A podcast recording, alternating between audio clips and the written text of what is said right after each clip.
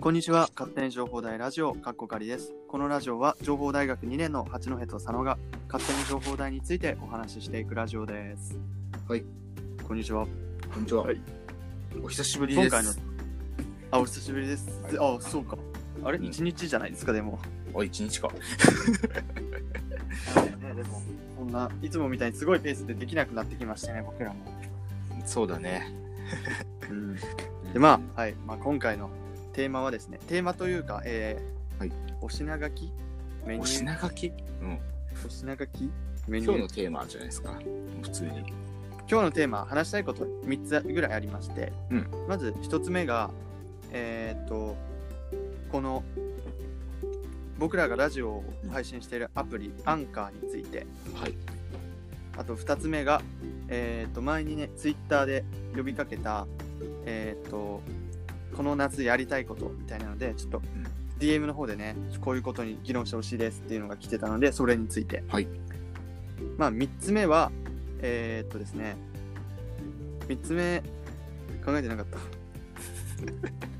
あ、プロフィール画像変わりました。みたいなね。あそれですそれですねまあ もうなんかこの3つで大体3つでっていうかその一番さ3つ目のやつはねもうんうそれだけなんですけど、うんうん。じゃあまあ簡単なプロフィールからいきましょうか はい。プロフィール画像僕らね、はいツイッターのプロフィール画像が変わりました、見てくれたでしょうか？ね。うん。多分み見てくれたとかね、多分そのうち強制的に見ることになるので。強制的に目に入ってくるはずで、はいでいやーねいい感じじゃないですかいや、もう、ね、まずさ、写真の素材がいい。本当に。なんかあれ俺らってこんな爽やかな笑顔できたんだなと思っていやいやいや、もうこれはね、あの、うん達田さんのおかげです、本当に。あうん。あ、アキロさんもそうだけど、うんその前、うんまあ、そうだね。巡り巡ってたもんね。そう、タスタさんのおかげで本当に、達田さんのおかげです。ありがとうございます、本当に。本当にね。そうですよ。いや、写真の撮り方をね、ラジオやってて教わるなんてないっすからね、撮られ方か。ねうんうん、ああ、そうか。あ、この、あ、なるほどね。うんあ、ちょっと待って。わかりました。そのなぜタスタさんのおかげかって言ってるのかわかりました。はい。写真撮るときに、自然にね、自然に写真に写る撮り方を教えてもらったんですよね。そうです、そうです、そうです。はい。そうですね。うん、成長しましたよ、本当に。確かにね。すごい自然に撮れてませんか、ちょっと皆さん。ね。いい感じでございます。はい。いや、最初の頃ただねはいはいはいははいい。はい。ただこの裏側の話をしますとこの写真の日ね実はねあの 雨が降ってましてね。はい。そうですね。雨が降ってまして。あ実はまあさらに実はですけど1回目まんまる新聞さんのねあえっと秋野さんと,、うん。えー、と取材を受けてで写真撮ってもらって、うん。もらったんですよ、うん。でその写真がですねなんと逆光でして。うん。なんとすごいいい写真、いいアングルから撮ってもらったんですけどいいアングルすぎて逆光だったんだよねそうそうそうそうそう。逆光でして、うん いやーと思って。じゃあなんかその、ね、えっ、と、うん一昨日でしたっけ？うん一昨日、そうね。つい最近。うんつい最近ね、えっ、と、もう一回撮らせてくださいって。うん撮らせてください。まあ、お互いにね、うん。お願いしますって。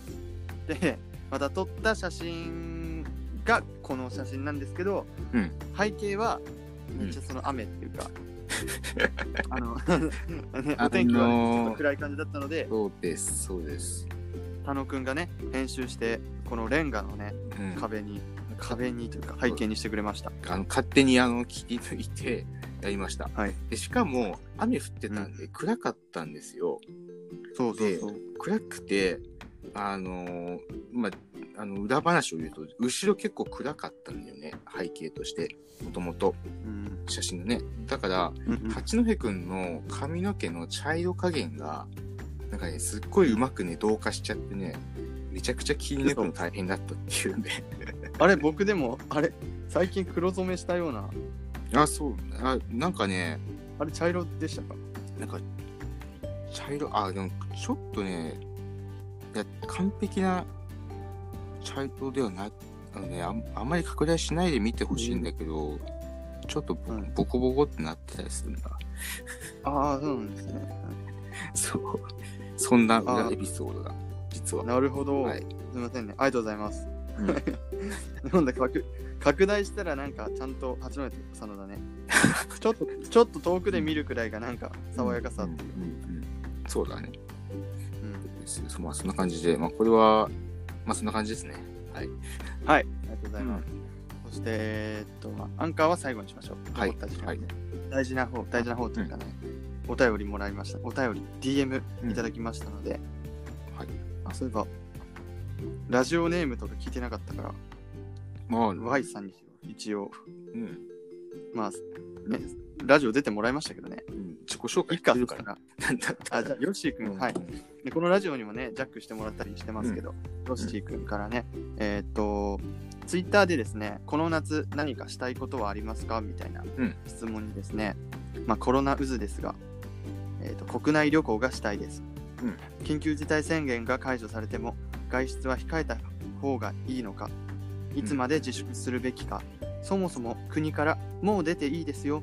というアナウンスは、アナウンスなどはあるのか、そのあたりの議論を聞いてみたいです。はい。ときましそた。れ我々、僕らが議論するんですよ。わかりました。僕の意見はですね、あ、うんこの文、佐野くんに送った方がいいですか？いや、今聞いたんで、聞いたの全部で。あ、いいですか、うんそうです、そうです。はい。うん。ちょっと大丈夫です。そう、国内旅行がしたいんですって。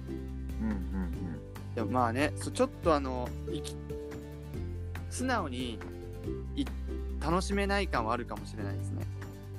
うん。まあね、うん、確かに。なんか行って、あの、よくこういう旅行とか、旅行とかの楽しみって、その旅行に行って、その場でなんか現地でね、あの、美味しいもの食べたり、旅館泊まったり、温泉入ったり、それの楽しみももちろんあるんですけど、旅行の楽しみ多分もう一つあって、写真を撮る楽しみだったりとか、うんうん。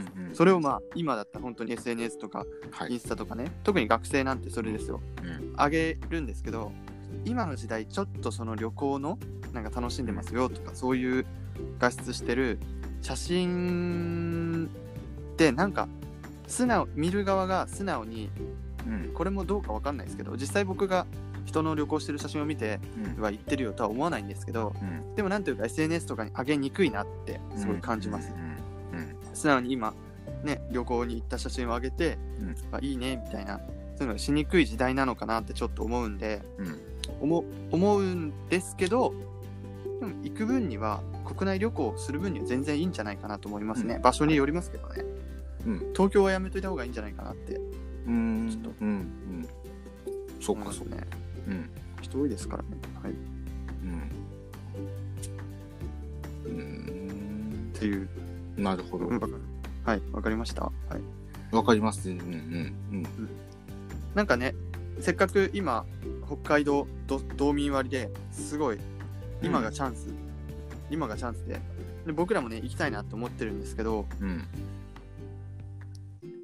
どうなんですかね？いや、うん、いや、もう、うん、手遅れっすよ、もう。いや、だから、もう、もう完売してるんで、あ手遅れです。ど道民割の話ですか？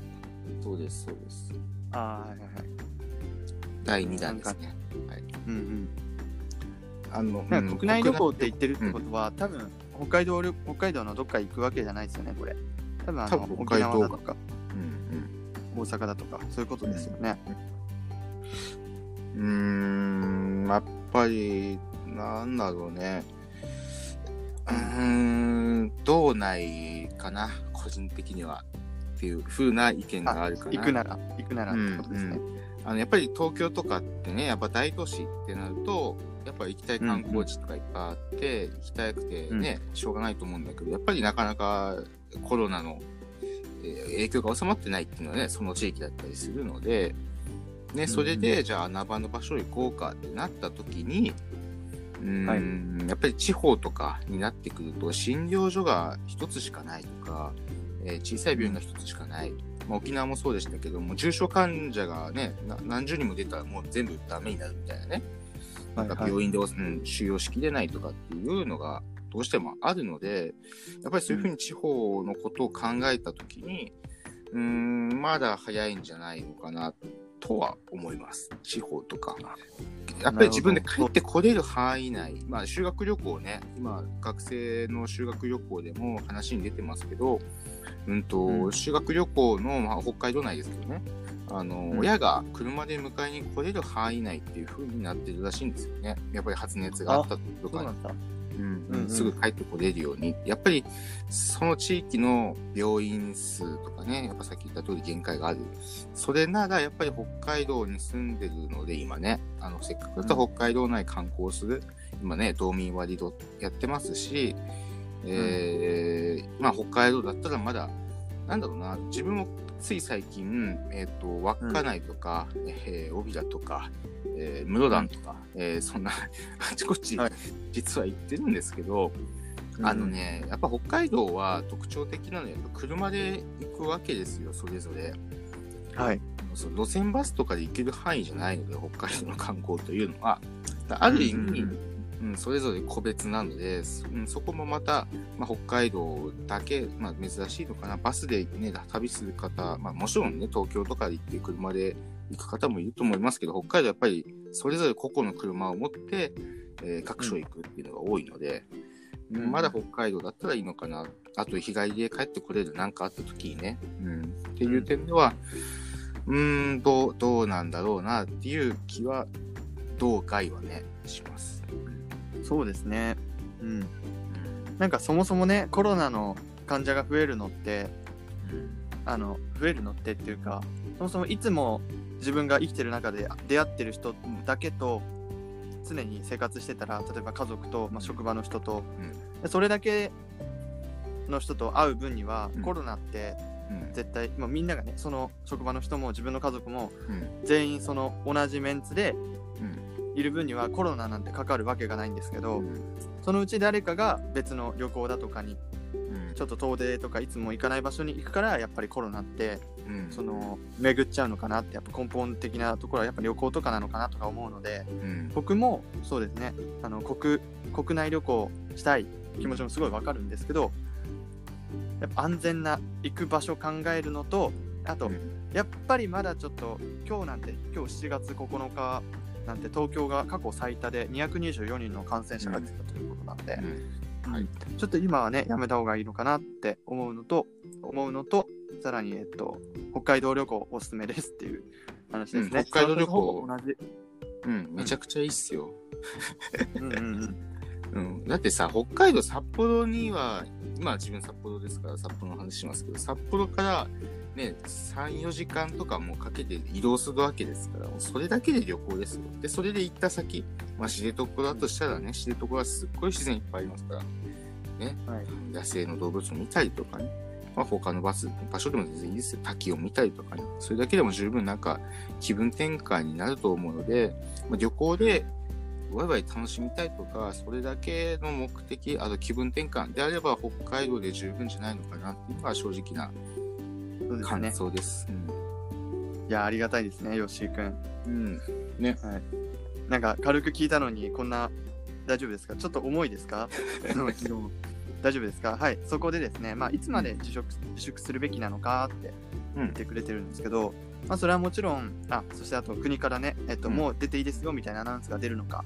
みたいなうん。話ですけど、多分もう出ていいですよのアナウンスは多分ないと思います。そんな直接的に。あうん。ないと思ってて、うん。もう出ていいですよ、多分なくて。もし、多分このコロナの人数がゼ,、ゼロになって、もう終わりとかじゃないと思う、じゃないと思うっていうか、絶対そうじゃないじゃないですか、新型コロナって、特性上。で、もう本当にワクチンができるまでは、その、ね、自由に旅行とかも多分行けなくなると思うので、やっぱね、でこれ何年続くか分かんないですからね。うん。な、うーん、ちょっと旅行とかうんに関しては、やっぱりあの時期とか人数が減るね時期とか平日だとか、そういうのを選んでいくべきだと思いました。まあなんかわかんないよね。政府はさ、GoTo キャンペーンってね、ご存知ですか、わかんないですね。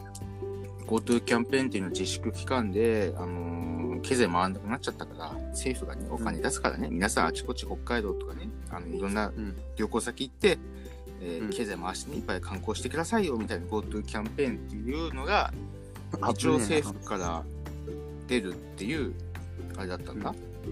でつい最近まであのうん。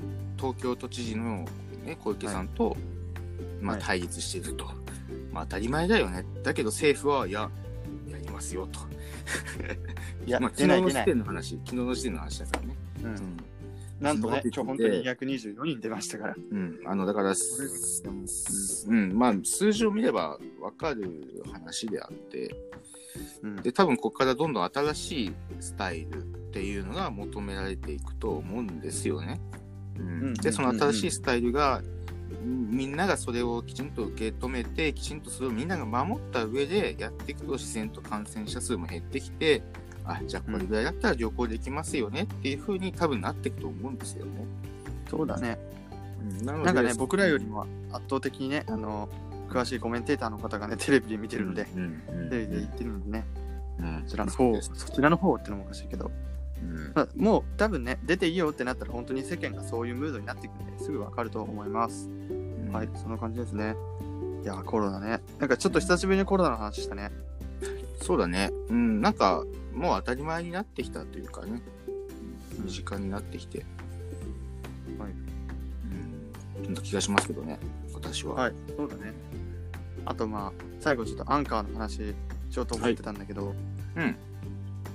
ちょっとその最近マスクすることだけすることが目的になってきてないんですか？の、なんか世界が世界がというか日本が。なんかはい。マスク、マスクイコール予防じゃないじゃないですかそもそも、うん。まあ、相手にかけないようにするだけであってマスクがマスクつけてるから私安全じゃないのになんか世界がなんかマスクつけてるから大丈夫になってきてるのあちょっと怖いなって思い始めてるんですけど僕だけですかね、うん。まあまあいいか、うんうんうん。いや、いや。全然。うん。いや、だってマスクでも、いや、まあまあまあ、自分たちの意見を述べるだけでもまだね、はいはい。まあ、マスクっていうのが一気になんだ世界中で広まったよね。つ多分本来の意味っていうものが。これまでマスクつけない国の文化もあっただろうし、そもそも多分ね予防っていう観点で石鹸すらないっていうあるでしょ、はい。普通に考えて。でもやっぱりこれをさ機に、ね、きちんと手を洗おうとか石鹸に手を洗おうっていうそういうなんか新しい生活様式っていうのが海外にも統一して取り入れられたタイミングがコロナっていううん。時期だったのかなっていうふうに思ったかな。うんうんだってそうね。うん、そうそうそう。だからまあ。まあなんかそういう面では、まあ、あの世界が少し平等に近づいたところもあるのかなうん、まあ、世界のなんていうの？あのちょっとあの衛生衛生面に目を向けれたきっかけになったってことかな、うんうん、まあ何かしらのきっかけが、まあいい面でも悪い面でもね。うん、感じですね。あうん。佐野くん。はい。そろそろはい、うん。なんとリンリンクが来ましたズームの。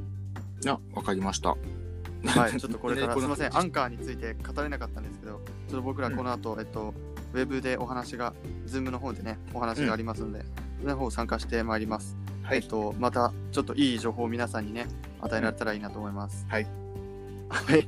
また次回のラジオでお会いしましょう。じゃあね、よしきありがとう。